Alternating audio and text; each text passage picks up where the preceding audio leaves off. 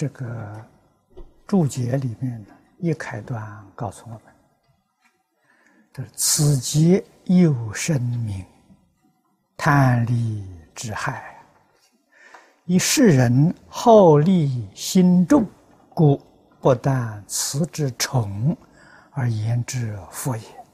太上婆心，反复叮咛，至意敬意。”这个话说的非常恳切，一句句真实啊！圣贤人的教诲，不怕重复，他跟这个世间的文学不相同啊，文学。着重在美，啊，避免重复，啊，中国古人要求的，啊，简要详明。可是佛菩萨是劝化众生，众生习气非常重，绝不是几句话。啊，即便呢，就能够叫他回头的。所以，戒尽苦口婆心的，不厌其烦，重复的教诫，我们在佛经里面看到太多了。一部《大般若经》。啊，无所有不可得这两句话了，重复了几千遍，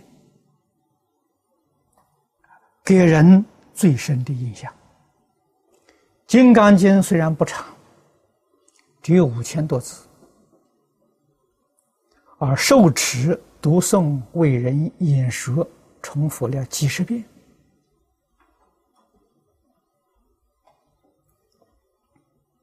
啊，凡是。重要的开始，佛菩萨总是不厌其烦，一再重复。感应篇这个文章是中国人做的，重复的地方不多，啊，跟佛的经教啊不相同，但是重要的。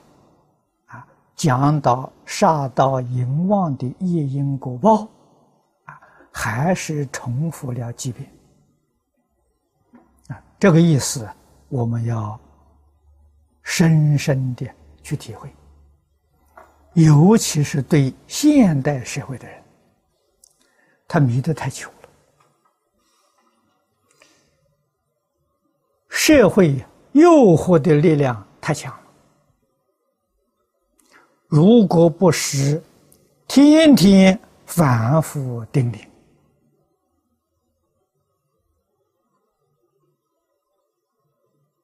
在这个社会上不被诱惑、不知堕落，这个人决定是再来人，决定不是凡夫。凡夫肯定做不到啊！